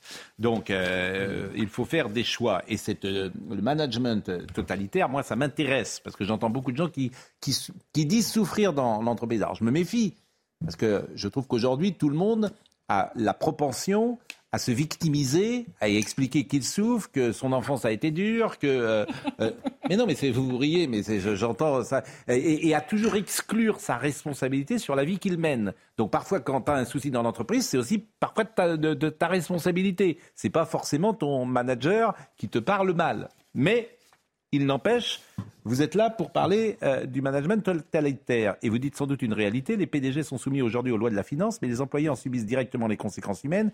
Et c'est justement cette déshumanisation qui relève du totalitarisme. Ce passage fait le lien avec le livre euh, Les Fossoyeurs, euh, prix Albert Londres 2022, qui traite de la gestion des maisons de retraite soumises à, la notion de rentabilité. Donc, on comprend le système. Le patron, ce qui l'intéresse, c'est son bonus. Bon, c'est ses actionnaires. Et puis en dessous, ça trime, ça trime, ça trime. Et puis on fait euh, ce qu'on doit faire pour davantage de rentabilité, pour à la fin de l'année donner à l'actionnaire ce qu'il veut. Quitte à mettre d'ailleurs l'entreprise parfois en difficulté. Bon, D'abord, j'aimerais revenir sur ce que vous disiez au début, en fait, quand vous dites euh, oui, on parle toujours de burn-out, de souffrance au travail. Est-ce qu'on n'est pas un peu euh, euh, à avoir le mal partout? Et en fait, c'est vrai que je vais vous raconter une anecdote c'est qu'au moment de préparer les interviews, le livre n'était pas encore sorti. Je me suis posée au PMU à côté de là où j'habite, en région. Vraiment un petit PMU avec quelques habitués. Et moi, je connaissais personne. Je me suis posée avec le livre. Et là, il y a deux personnes qui sont venues me voir en lisant le titre et en me disant Tiens, management totalitaire, ça m'intéresse. C'est ce que je vis au boulot. Et donc, il y en a un qui a commencé à me raconter ses problèmes avec son manager. Et puis ensuite, il y en a un autre. Lui, il est patron. Et il est venu me voir aussi. Il m'a dit Moi aussi, j'ai des soucis. Et je me suis dit Mais en fait, euh, c'est vraiment un sujet qui touche tout le monde. Je pense en fait que la réalité, c'est pas forcément que la charge de travail. Parce que la charge de travail, vous pouvez euh, la supporter quand vous êtes euh, dans une entreprise implantée pendant longtemps. Moi, ce que j'ai découvert dans cette enquête, c'est les conséquences du management par l'instabilité. C'est-à-dire que quand tout change tout le temps dans votre entreprise, que euh, vous êtes dans des missions courtes, que vous êtes officiellement en CDI, mais que à la moindre revue de performance, vous pouvez dégager, qu'on va juste vous dire vous n'avez pas les valeurs de l'entreprise, alors qu'en fait vous, vous avez des compétences, c'est ça qui use les gens. En fait, c'est Mais on a des statistiques pour savoir le pourcentage de gens qui s'estiment souffrir, par exemple, au, au travail? Alors, moi, j'ai plutôt voulu aller euh, creuser pour essayer de comprendre l'origine. Euh, ce que je peux vous dire, par exemple, euh, en termes de chiffres, c'est que entre 1985 et 2017, euh, eh bien, le nombre de fusions-acquisitions en entreprise a été augmenté par 18 fois 18. C'est un chiffre absolument énorme. Et je vais vous donner un deuxième chiffre que je trouve très intéressant puisqu'on parle beaucoup aujourd'hui euh, de dévaluation de la valeur travail. Donc, ce chiffre, il vient de la direction de l'animation des recherches et des statistiques d'ARES euh, 2021. Et en fait, ils disent toutes les salariés qui ont vécu au moins un changement ces 12 derniers mois ont une perte de sens au travail. Donc en fait, la dévaluation de la valeur travail, elle vient de ce changement permanent. Et ce changement permanent, Mm. il vient de cet étau financier qui se resserre. Et donc les patrons, eux, me disent qu'ils deviennent myopes, qu'ils ont une vision qui se brouille. Les DRH me disent, mais en fait, moi, je n'ai qu'une vision trimestrielle, donc je ne peux pas embaucher sur le long terme des salariés. Je ne sais ce qui va se passer que dans les six mois. Donc vous avez des entreprises qui embauchent en CDI officiellement des salariés, Mhm. tout en sachant que bah, peut-être que la rupture, il va y avoir une rupture de période d'essai, sauf que là où il y a une réelle hypocrisie, c'est que vous n'allez pas dire aux salariés, écoute, euh, mon coco, tu euh, euh, étais euh, euh, dans ton entreprise et euh, bah, en fait, euh, on n'a pas de visibilité, donc Mm. euh, au revoir. Vous lui dites, bah, tu n'as pas les valeurs de l'entreprise, tu travailles pas. D'accord. Alors moi j'ai besoin d'exemples très concrets. Euh, il y a un chapitre qui s'appelle l'infantilisation généralisée. C'est quoi concrètement l'infantilisation généralisée dans l'entreprise? Alors oui, ça c'est aussi euh, une des euh, conclusions de ce livre, Euh, c'est que on est dans un espèce de système où les compétences ne sont plus nécessaires. Le salarié n'est plus évalué seulement sur ses compétences, il est évalué également sur son comportement. Pourquoi? Parce que c'est beaucoup plus facile aussi de déstabiliser quelqu'un et de le faire partir parce qu'il n'a pas un bon comportement. Et on se retrouve avec des managers qui prennent la place de psychologues, de gourous, voire, et même parfois de pères, de mères, et qui vous expliquent euh, si bah, euh, vous avez un bon comportement. Donc j'ai dans mon livre, dans cette enquête de 5 ans, je raconte ce qui se passe notamment dans l'entreprise Danone. Alors ça, ça m'a complètement scotché. Vous avez une grille d'évaluation comportementale qui a le nom un peu barbare de Growth Agility, où les salariés sont évalués selon leur degré d'humanisme, de proximité, d'enthousiasme. Pardon, mais je ne sais pas trop ce que ça veut dire, c'est un peu fumeux. Et jusqu'en 2021, leurs Mm. euh, augmentations étaient euh, évaluées en Mm. fonction de cette grille et non pas de leurs compétences. Et ce qui est intéressant... Oui, mais c'est une réalité, pardonnez-moi, euh, tous ceux qui travaillent aujourd'hui, moi je travaille avec des jeunes par exemple. Bon, qu'est-ce qu'au fond je préfère quand je travaille avec un jeune? Par définition, il débarque dans l'entreprise, il n'a pas toutes les compétences. Ce que j'aime, c'est son état d'esprit. Alors, je vois s'il est enthousiaste, je vois s'il est curieux, euh, je vois si euh, il est sympathique, ça compte, ça compte, la sympathie. Je vois euh, effectivement tout cela, plus que la compétence, parce qu'il est tout jeune, il est en train d'apprendre. Donc ces choses-là, qui sont des paramètres humains, on est tous pareils. Lorsque vous travaillez avec quelqu'un, vous avez envie de travailler plutôt avec quelqu'un qui a un bon état d'esprit, plutôt que... Il y a des gens qui disent toujours non dans l'entreprise. Bien sûr. bien Sur les plateaux. Ça existe. Bon, Mais- donc si tout de suite il y a quelqu'un qui me dit non, moi je veux dire, non, je vais me dire immédiatement, je vais pas le sanctionner d'ailleurs, mais je me dis tout de suite, eh, oh, celui-là, eh, bon. Et puis tu vois si celui, tu vois le jeune qui va rester un peu plus tard, celui qui en redemande, tout ça, ça compte. Ça s'appelle la patte humaine. Vous ne pouvez pas mettre de côté. euh, Alors moi, je ne l'évaluerai pas, je ne mettrai pas des croix en disant machin, Mais bidule, machin. en fait, Mais Pascal Pro, je vous assure, justement, quand, je vois tous les jeunes, je me dis, je peux me tromper bien sûr, comme tout à chacun, mais j'avais parlé de ça d'ailleurs avec Michel Denisot une fois. Il dit tous les jeunes que j'ai vus passer chez moi, il avait cité Michel de, il avait, il parlait de De Chavannes, de Yann Barthès, etc. Tous ceux qui vraiment ont fait une carrière formidable derrière, le premier jour, ils étaient parfois un peu différents des autres. Bien sûr. Mais en fait, Pascal Dans, l'engagement, Je sais, mais là, pas dans vous- la compétence. Hein. ce que vous racontez, ce, que, dont, ce dont vous parlez, c'est la question humaine, c'est la question du lien humain. Mais Oui. ça, on en a besoin. en oui. fait, moi, ce que je dénonce dans ce livre, ce n'est pas le, lien humain, c'est justement cette question très déshumanisante euh, de comportement qui n'est pas évalué parce qu'on a besoin d'avoir des bonnes relations entre collègues.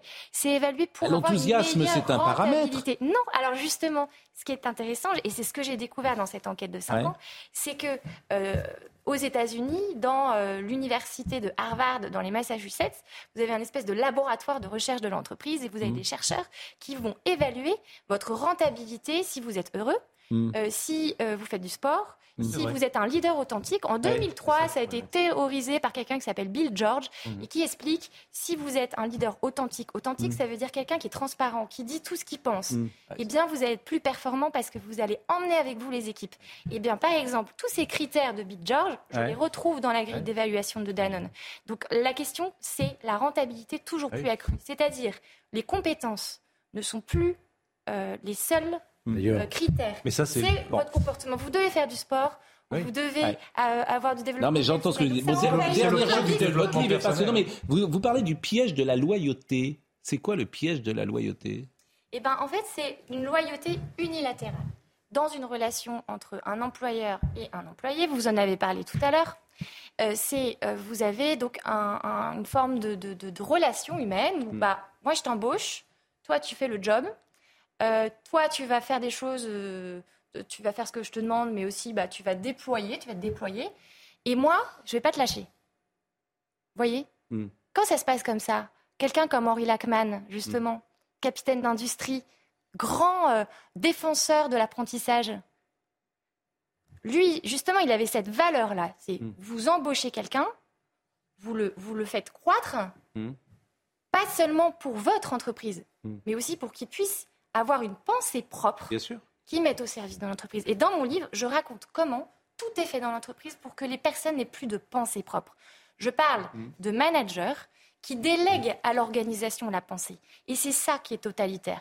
Vous voyez, je pense à la philosophe Hannah Arendt, alors ça va très loin, mais elle disait à propos du nazi euh, Eichmann, lors du procès à Jérusalem en 1961, Eichmann est un homme qui a oublié de penser.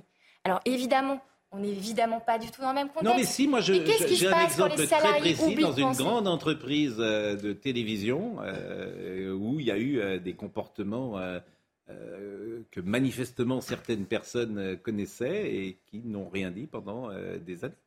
Donc c'est aussi euh, dans ce rapport à la fidélité à l'entreprise, sans doute. euh, et et puis à, la- à leur fidélité à leur job aussi. Peut-être que euh, ces, ces- ces patrons-là préféraient euh, Oui, alors fermer euh, les yeux euh, sur ce qui se passait.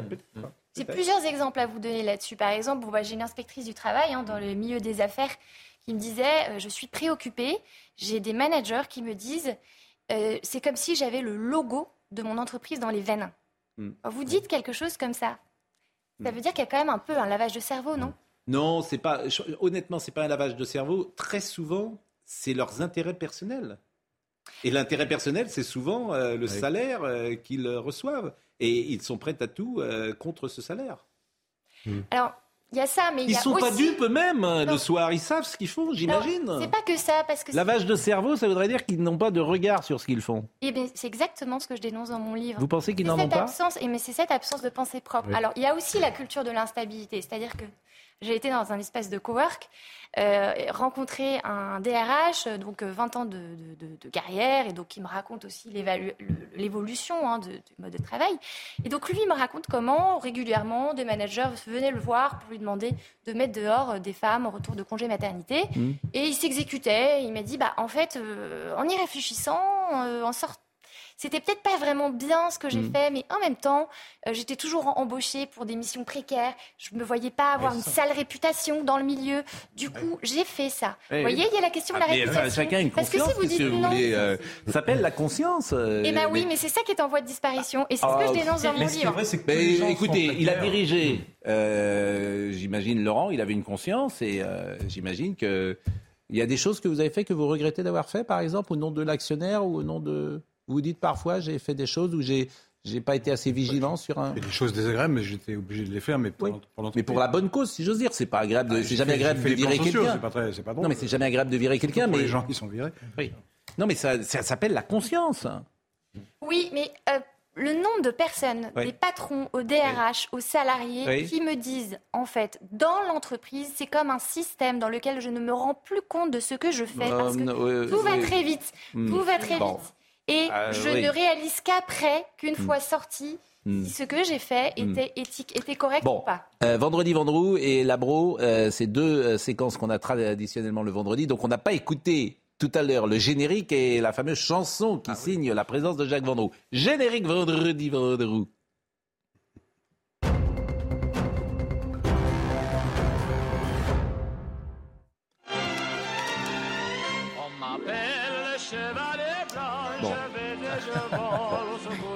Je précise que le restaurant dans lequel est Jacques Vendroux, qu'il a cité tout à l'heure pour avoir un repas gratuit euh, tout à l'heure, je précise que ce, ce, ce- ce restaurant est juste à deux pas de nos studios, donc il aurait pu être avec nous. Euh, mais je voulais savoir, cher Jacques, euh, et la question aussi est pour Laurent, s'il y a un film que vous préférez de Louis de Funès, s'il y a des répliques qui vous marquent à jamais Alors, et, et votre Alors, expertise là-dessus. Qui, pour moi, est la meilleure du monde. C'est euh, évidemment dans La folie des grandeurs. À la fin du film, vous avez Louis de Funès qui joue le rôle de Don Salustre, qui va voir le roi et qui lui dit cette phrase incroyable qui, pour moi, est une sorte de référence. Je tiens à vous le dire, Pascal, pour moi, dans mon métier, même avec vous, même avec tous les gens qui sont sur le plateau. Monseigneur, avez-vous reçu ma lettre anonyme C'est extraordinaire. Ça reflète la société. Et, et je trouve que c'est une référence, et on en parlait tout à l'heure avec euh, Laurent de Funès, parce qu'il ne faut pas oublier, on parle de Louis de Funès, on parle peu de Laurent de Funès. Laurent de Funès fait beaucoup de théâtre et il va participer à de nombreux films. Alors qu'il nous dise, Laurent, son actualité euh, en, euh, Voilà, artistique voilà, en, en deux voilà, secondes. voilà. Voilà, Pascal. Voilà, voilà, voilà. Monseigneur a-t-il reçu ma lettre anonyme Et donc, oui, donc je vais avoir une pièce de théâtre, un seul en scène à jouer que j'ai écrit, euh, qui raconte justement euh, toutes ces histoires. Finalement, avoir un nom célèbre, bah, ça ça apporte quoi dans un métier comme celui-ci, dans le show business? Bah, C'est très compliqué. Donc, je vais raconter toute cette histoire de façon très humoristique, un peu décalée, évidemment. Mes rapports avec un agent euh, complètement loufoque qui est dyslexique. Euh, donc, il va déraper terriblement verbalement, ça va être épouvantable. Il va me faire faire du de funès. À chaque fois, il essaye de, de- de se faufiler. Et puis, euh, voilà, je, donc, je raconte toutes mes péripéties dans ce métier. J'ai tourné un film aussi euh, euh, de Nasseri, euh, il y a récemment, qui va sortir en octobre, qui s'appelle Jackpot. Et, et puis, de ce fait, comme Samy euh, Nasseri, on se connaît, et, il était là, on m'a dit, bah, tu joues super bien, bah, finalement, je vais te prendre dans mon film. En juin-juillet, je tourne avec Samy Sa- Nasseri. J'ai un très beau rôle. Donc, Donc, avec vous, Samy, dans un vous- gardez, euh, si j'ose dire, la, la- la maison de Funès. Euh, Oui. euh, Julia, qui est très présente dans l'espace médiatique, euh, qui est philosophe, je crois, c'est votre sœur, Oui, oui. c'est votre cousine Non, pas du tout, pas du tout. C'est une cousine. C'est une cousine. Bon, euh, Audrey Berthaud euh, nous rappelle les titres, il est 10h32, et puis on écoutera, comme euh, tous les vendredis... Docteur Millot Oui, bah, vous, êtes, vous, vous êtes vraiment un personnage de De Funès. Vous, Ah vous- oui. oui, vraiment, vous pourriez jouer le, vous allez le celui là, faire fort avec les faibles et faible avec les forts. là. Vous, êtes, vous savez que Non, je non, vais pas l'oublier. mais- Je défends Brigitte Millot. Non, mais c'est vous qui pourriez dire euh, Monseigneur a-t-il reçu ma lettre anonyme Vous êtes, il a raison, Jacques Vendroux. Audrey Berthaud. 2022 aura été une année noire pour la SPA. Le nombre d'affaires de maltraitance animale a bondi de 30% en l'espace de 5 ans. Gérald Darmanin était en déplacement euh, ce matin dans une espèce de l'Essonne. Il a notamment annoncé la création d'un office de police judiciaire spécialisé avec 15 enquêteurs, policiers et gendarmes qui enquêteront sur ces affaires. Ce vendredi, l'indemnité euh, carburant 200 euros doit être versée sur les comptes bancaires des personnes qui l'ont demandé, car en effet, selon Bruno Le Maire, euh, sur Europe 1, 70% des ménages qui y ont droit ne l'ont pas réclamé. Cela fait euh, 10 jours que la pri- prime est entrée en vigueur. Et puis un astéroïde de la taille euh, d'un camion a soudainement surgi de l'obscurité il y a quelques jours avec la Terre en ligne de mire. L'astéroïde nous a frôlé selon la NASA. Il est passé euh, évidemment sans incident avant de repartir dans l'obscurité de l'espace. On s'en serait rendu compte, effectivement. un astéroïde, comme un camion. A priori, je pense qu'on l'aurait vu. Euh, dans l'essentiel chez Labro, dimanche, Philippe recevra Stéphane de Graude, qui est à l'affiche de la pièce À la vie, à la mort. Et il parle de son expérience si particulière. Écoutons-le. Oui, j'aime l'absurde, mais je, je pense que c'est pas une volonté de ma part. Je, je- je- naturellement, je me suis retrouvé dans un univers euh, qui était le mien. J'ai- pas vraiment été à l'école. Enfin, j'ai- fait une première que j'ai doublée, une seconde que j'ai doublée, une troisième que j'ai triplée. J'ai arrêté. J'ai même pas le brevet. Et euh, je, je vous assure que je sais pas ce que c'est qu'un adverbe aujourd'hui. Je sais pas ce que c'est qu'un attribut. Je sais, je, je sais pas. Donc, quand vous n'avez pas ces armes-là, vous devez en, en créer d'autres vous-même, euh, au silex. C'est un peu comme de la musique. Pour moi, les mots résonnaient euh, comme des notes. Donc je mettais beaucoup de temps à essayer de trouver la bonne mélodie euh, au, niveau des, au niveau des mots. Et donc euh, c'était c'était ma petite musique à moi. Et pendant des années, cette musique-là ne, ne plaisait pas. C'est-à-dire que les gens me disaient on ne comprend pas ce que tu dis. Et je suis resté avec cette musique-là dans mon univers absurde.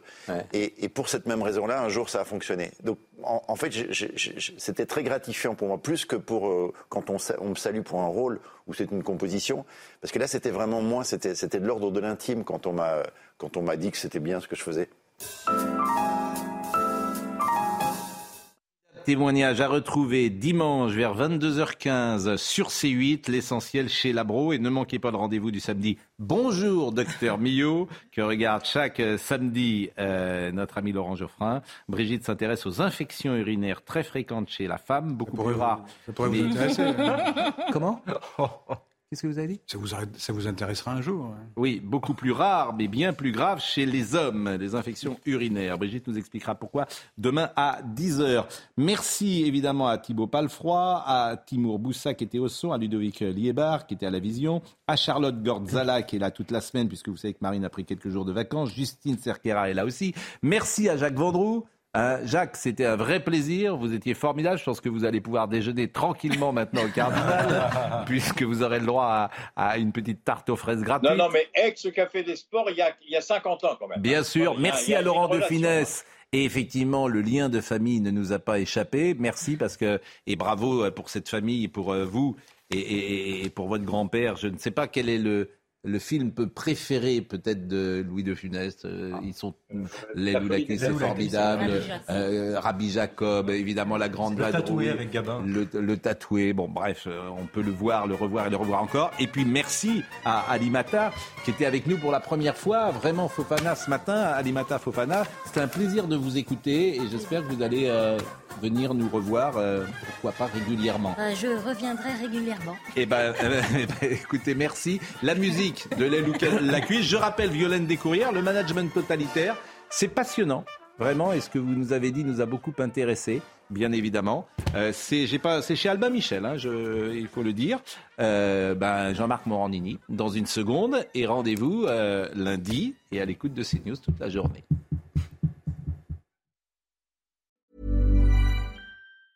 Planning for your next trip? Elevate your travel style with Quince. Quince has all the jet setting essentials you'll want for your next getaway, like European linen, premium luggage options, buttery soft Italian leather bags, and so much more. And is all priced at 50 to 80% less than similar brands. Plus, Quince only works with factories that use safe and ethical manufacturing practices. Pack your bags with high-quality essentials you'll be wearing for vacations to come with Quince. Go to quince.com slash pack for free shipping and 365-day returns. Treat mom to healthy, glowing skin with Osea's limited edition skincare sets. Osea has been making clean, seaweed infused products for nearly 30 years. Their Golden Glow body set includes three clinically proven bestsellers for smooth, glowing skin, while the Glow and Go facial set provides spa level results at home. Both sets come in giftable boxes with savings up to $48 and free shipping for a limited time. For 10% off your first order site wide, go to OSEAMalibu.com and use code MOM.